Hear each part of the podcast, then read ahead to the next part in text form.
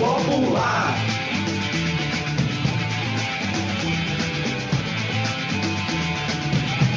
Estúdio Popular.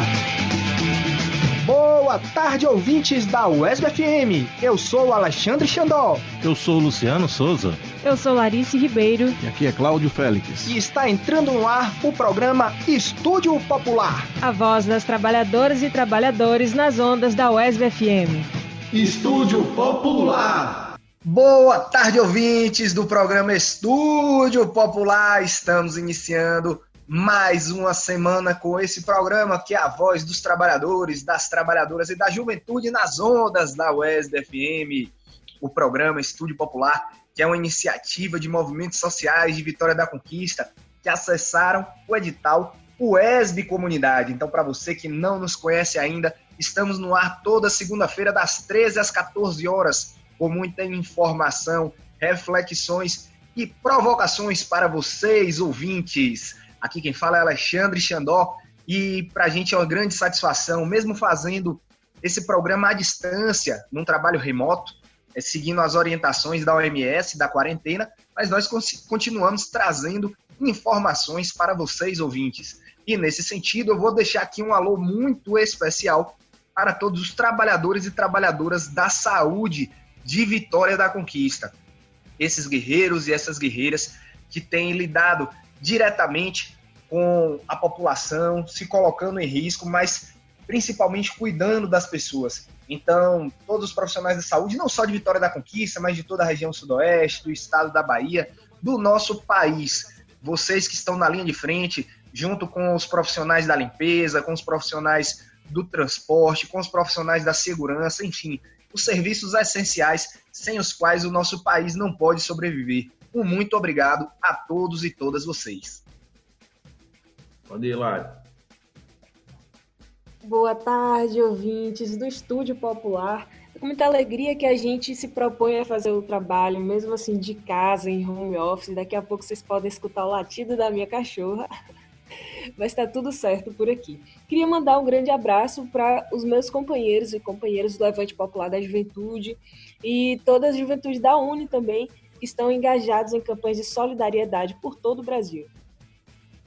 É isso aí, ouvintes. É o nosso 55 programa, 55 programas, a gente atuando, trabalhando aqui no Estúdio Popular para trazer informação e debate para vocês nessa segunda-feira. A gente queria dizer que hoje a gente está experimentando uma forma de videoconferência ou de audioconferência para a gente fazer esse programa mais interativo, pegando o ritmo, continuando o ritmo da nossa programação que você já está acostumado. Então, a partir de, desse programa, nós vamos estar fazendo nessa perspectiva de, de audioconferência para a gente poder trazer o melhor para você. E hoje no Estúdio Popular, a gente também queria mandar um grande abraço para o pessoal da limpeza, né, os trabalhadores da limpeza, os trabalhadores e trabalhadoras do comércio, da indústria, da agricultura, essas pessoas que estão aí na labuta se colocando para ajudar a manter uma certa regularidade nesses tempos tão difíceis. Né? E no programa de hoje, nós vamos ter discussão sobre a situação dos músicos na, na cidade com a quarentena. Vamos entrevistar Juliana eh, Sales sobre a questão da saúde né, e os desafios da saúde nesse tempo de coronavírus, além de uma homenagem a Moraes Moreira e muito mais né, nos nossos quadros aqui, Estou no Bairro, Estou na Luta e Viva Povo Brasileiro. Então, de já, nós já vamos para o nosso quadro Roda Mundo. Roda mundo, roda gigante, roda moinho, roda peão,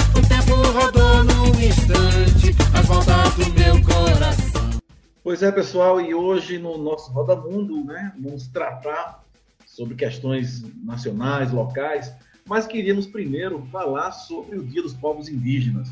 Ontem, dia 19 de abril, foi o Dia dos Povos Indígenas. Essa data foi proposta em 1940 pelas lideranças indígenas do continente que participaram do Congresso Indigenista Interamericano realizado no México. Então, é uma data que foi instituída por esse dia e no Brasil, né, o Brasil aderiu é, a, a, essa data no dia 19 de abril de 1940, com o Marechal Rondon assumindo isso e o Vargas assinando o decreto.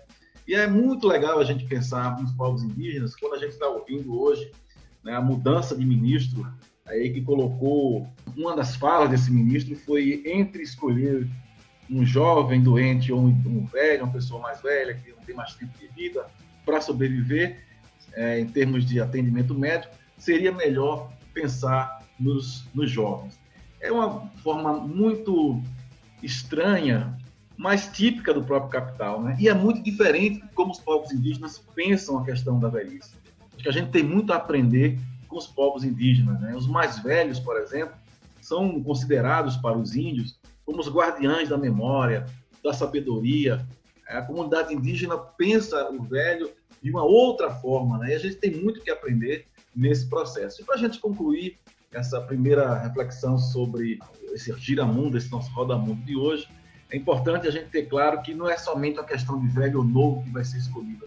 É quem é uma questão de classe. Quem tem mais dinheiro, quem tem menos dinheiro é que vai sofrer bastante com essa ideia de escolhas. Então, que esse Dia dos Povos Indígenas, que foi comemorado ontem, fique na nossa lembrança, inspiração para as nossas lutas e aprendizado sobre tratamento à tradição e às pessoas mais velhas. E aí, Xandó, o que é que você destaca dessa semana para a gente pensar com nossos ouvintes aqui no Estúdio Popular? Cláudio, Lari e ouvintes do programa Estúdio Popular. É, eu vou trazer aqui como destaque a situação da administração municipal o nosso prefeito vem passando por dificuldades na gestão da cidade. Nós vimos que agora recentemente, na última semana, o secretário de saúde é, de Vitória da Conquista foi exonerado, o senhor Alexandro, é, é, e vale destacar que, na verdade, esse já era o quinto ou sexto secretário de saúde, a gente já perdeu até as contas de quantos secretários de saúde já passaram por Vitória da Conquista nessa gestão de Erzen Guzmão.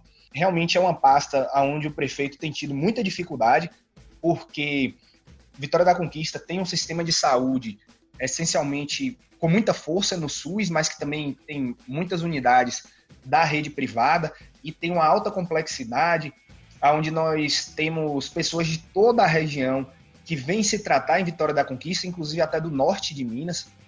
E o prefeito veio passando por uma série de problemas então, vários enfrentamentos com o Conselho Municipal de Saúde, que é uma instância democrática, onde os setores representantes dos trabalhadores, da população, dos hospitais, enfim, que estão presentes no Conselho de Saúde e que o prefeito é, demonstrou não conseguir ter um bom diálogo com essa estrutura e essa instância democrática na construção da cidade.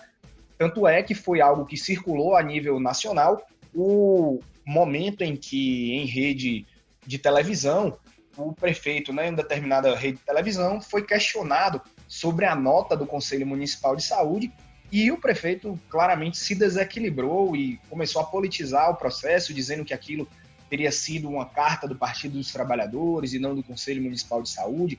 Enfim, e é tanto que logo em seguida ele voltou atrás e voltou a decretar o fechamento do comércio. Nesse momento também que estavam havendo algumas denúncias com relação ao superfaturamento de, do valor do álcool gel, enfim, algumas questões que estavam sendo apontadas na, no seio da Secretaria de Saúde e o secretário cai no meio da pandemia. Né? Foi alegado por ele na imprensa de que teria sido por motivo de estresse, mas nos bastidores se comenta de que talvez essa não teria sido realmente a, a situação.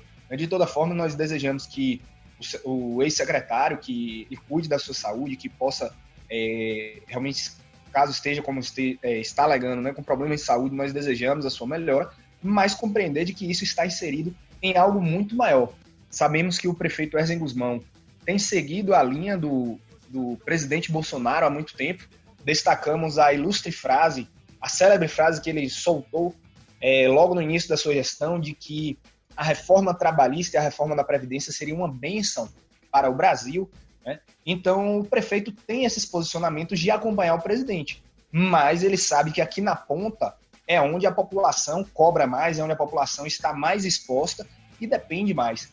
Então, realmente, é um momento difícil que, que nós vivemos na cidade, com aumento do, do número de infectados. Hoje, os dados oficiais já são de 23 infectados, mas presume-se de que há uma subnotificação, porque a quantidade de testes em Vitória da Conquista é muito baixa. Então, existem grandes possibilidades de que tenhamos mais pessoas contaminadas com o Covid-19 em Vitória da Conquista. E, do outro lado, os empresários do ramo do comércio fazendo carreatas pelo centro da cidade, buscando que o comércio seja reaberto, é, sem indo na contramão do que indica a Organização Mundial da Saúde. Então, realmente, todos e todas precisamos ficar atentos, porque tudo que vai acontecer na cidade depende muito da participação e da pressão popular. Cláudio e Larice, também vou aproveitar esse momento para falar um pouco da situação da educação em Vitória da Conquista. Nós vimos na semana passada que o, a secretária de governo, a senhora Jeane Oliveira, soltou um áudio em redes sociais dizendo que iria suspender os contratos temporários dos, de aproximadamente 1.800 trabalhadores aqui da prefeitura. Teve toda uma, uma comoção, uma movimentação social. O prefeito volta atrás e fala que aquilo não iria acontecer.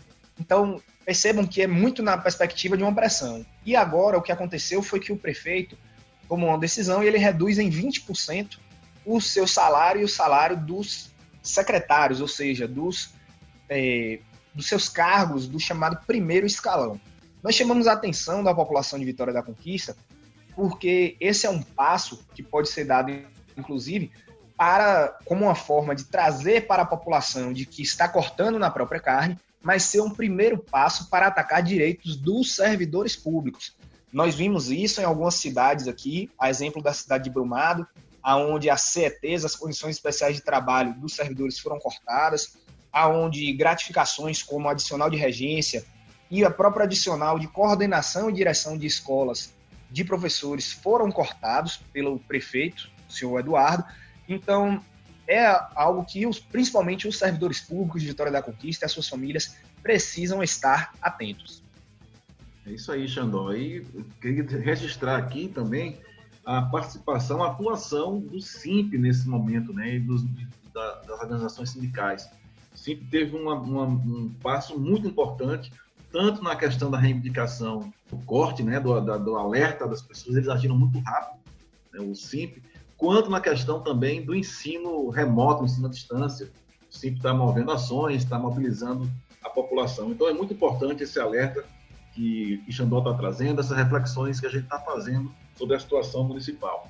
E Larice, como é que está, Larice? Tudo bem? Nos conte aí o que é que você destaca nessa semana tão difícil que a gente tem atravessado algumas observações, assim, Cláudio. O Xandó até já trouxe uma delas, que foi ação dos comerciantes aqui de Vitória da Conquista, é, pedindo a reabertura do comércio, ignorando algumas normas, as principais normas né, da OMS de isolamento social, de distanciamento.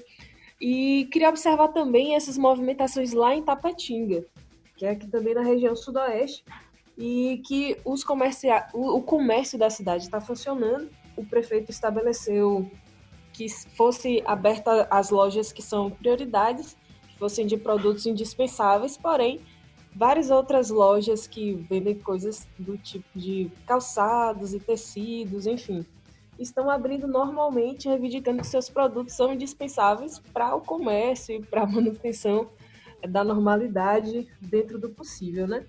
Então fica a reflexão para a população que leve um, um, tanto mais a sério. A gente está ainda é, sem saber, a gente está caminhando um pouco no escuro em relação a quando será o pico da pandemia, principalmente no Brasil e aqui na Bahia, onde a gente vive. A gente tem que levar em conta que os leitos de UTI são muito poucos.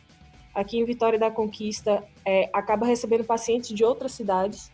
Em Tapetinga só tem nove leitos de UTI, se for muito. Então, que todas essas contas, que todas essas consequências sejam pensadas na hora das ações e respeitar, se não por você, mas pelo outro, que vocês mantenham mesmo, assim, no máximo a paciência de vocês, que a gente consiga pensar um pouquinho mais para frente, a longo prazo, do que somente agora, no imediatismo. Isso aí, Lari, importante esse olhar atento, tanto para a nossa cidade como a nossa região, compreendendo a importância de Itapetinga e os reflexos que traz, inclusive, nas cidades do seu entorno. Bom, mas pensando que também nesse momento estamos tendo iniciativas muito importantes, no último dia 17 de abril, sexta-feira, que foi o dia que aconteceu 17 de abril de 1996, aconteceu o massacre do Eldorado dos Carajás, onde 19 trabalhadores rurais sem terra foram assassinados no estado do Pará. Então, período, todo ano, o MST, o Movimento dos Trabalhadores Rurais Sem Terra, faz uma jornada de lutas com ocupações de latifúndio improdutivos, com denúncias, com grandes manifestações. Este ano, o mote da, da jornada de lutas do MST se deu em torno da doação de alimentos. Foi uma ação nacional e, para se ter ideia, na Bahia foram 200 toneladas de alimentos. Isso mesmo, ouvintes, 200 toneladas de alimentos. Aqui em Vitória da Conquista, a Regional Sudoeste conseguiu arregimentar alimentos orgânicos vindo de várias áreas de reforma agrária e fez uma doação de 3,5 toneladas de alimentos para algumas instituições, a exemplo da Casa do Amor, que trabalha com pessoas acometidas com câncer, também para a Paróquia São Miguel, para o Movimento Cultural Consciência Negra e para o terreiro de Mãe Rosa de Oxum. Então a gente vai ouvir aqui agora o Isaías Nascimento, que é dirigente estadual do MST, e vai falar um pouco sobre como foi essa ação. Olá, ouvintes. Eu sou Isaías, da direção estadual do MST. Como é de costume, a população vê pela TV ou acompanhar grandes lutas do MST nessa data, 17 de abril, que é uma data que lembra o massacre de Eldorado dos Carajás, onde mais de 20 companheiros trabalhadores rurais sem terras foram assassinados no estado do Pará. Hoje o MST tirou como linha política fazer uma doação de alimentos saudáveis, alimentos orgânicos, oriundo da reforma agrária, produto é, adquirido nos assentamentos e acampamentos do MST. E a ideia é a gente estar tá contribuindo com a população nesse período de pandemia e ao mesmo tempo manter a nossa luta firme, que é a luta em defesa da classe trabalhadora, do campo e da cidade, e uma luta do combate à fome. Então, portanto, o MST tomou essa decisão de estar tá fazendo essa doação aqui na Bahia foram mais de 200 toneladas de produtos doados é, nas grandes cidades, grandes e pequenas e médias cidades. E aqui em Vitória da Conquista a gente fez a doação de 3.500 quilos de alimentos. É isso aí, Isaías. É, fala pra gente esses alimentos, quais, quais foram os gêneros que vocês trouxeram, qual tipo de alimento, de que, de que áreas, de quais assentamentos que vieram? Nós trouxemos alimentos aqui é, de quase todos os assentamentos e acampamentos nossos da região. Veio muito produto como aipim, banana, abacate, é, quiabo, é, hortaliças e a modo geral. Veio uma diversificação de produtos. E a ideia nossa é que a gente permaneça nessa campanha de doação de alimentos na, nas cidades e a gente, durante esse período de pandemia, o MST já tomou como decisão que vai estender essa, essa doação durante o ano todo. Isaías, esses alimentos que são da reforma agrária, vocês têm como uma bandeira muito forte também a agroecologia, não é isso? Então são alimentos que não utilizam agrotóxicos. Sim, sim, é verdade. Nossos produtos são produtos livres de qualquer tipo de veneno, são produtos orgânicos, produzidos de uma forma muito é, tranquila pelos nossos companheiros é, nos assentamentos e acampamentos, porque é uma da nossa meta também é erradicar todo o uso de químicos na, na lavoura. Então, portanto, todos os produtos que estão sendo doados são produtos de muita qualidade, porque não é produzido com nenhum tipo de veneno. Muito bom, Xandó. Parabéns aí pela entrevista com, com Isaías e o pessoal do MST.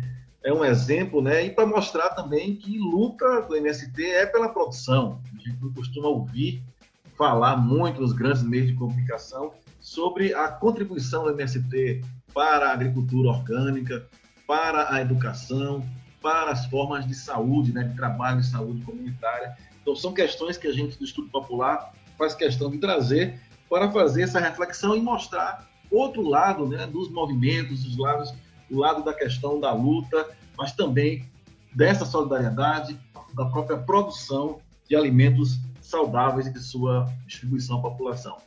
Então, o Estúdio Popular vai ao seu primeiro intervalo e voltamos já já com mais informações e debates. Estúdio Popular.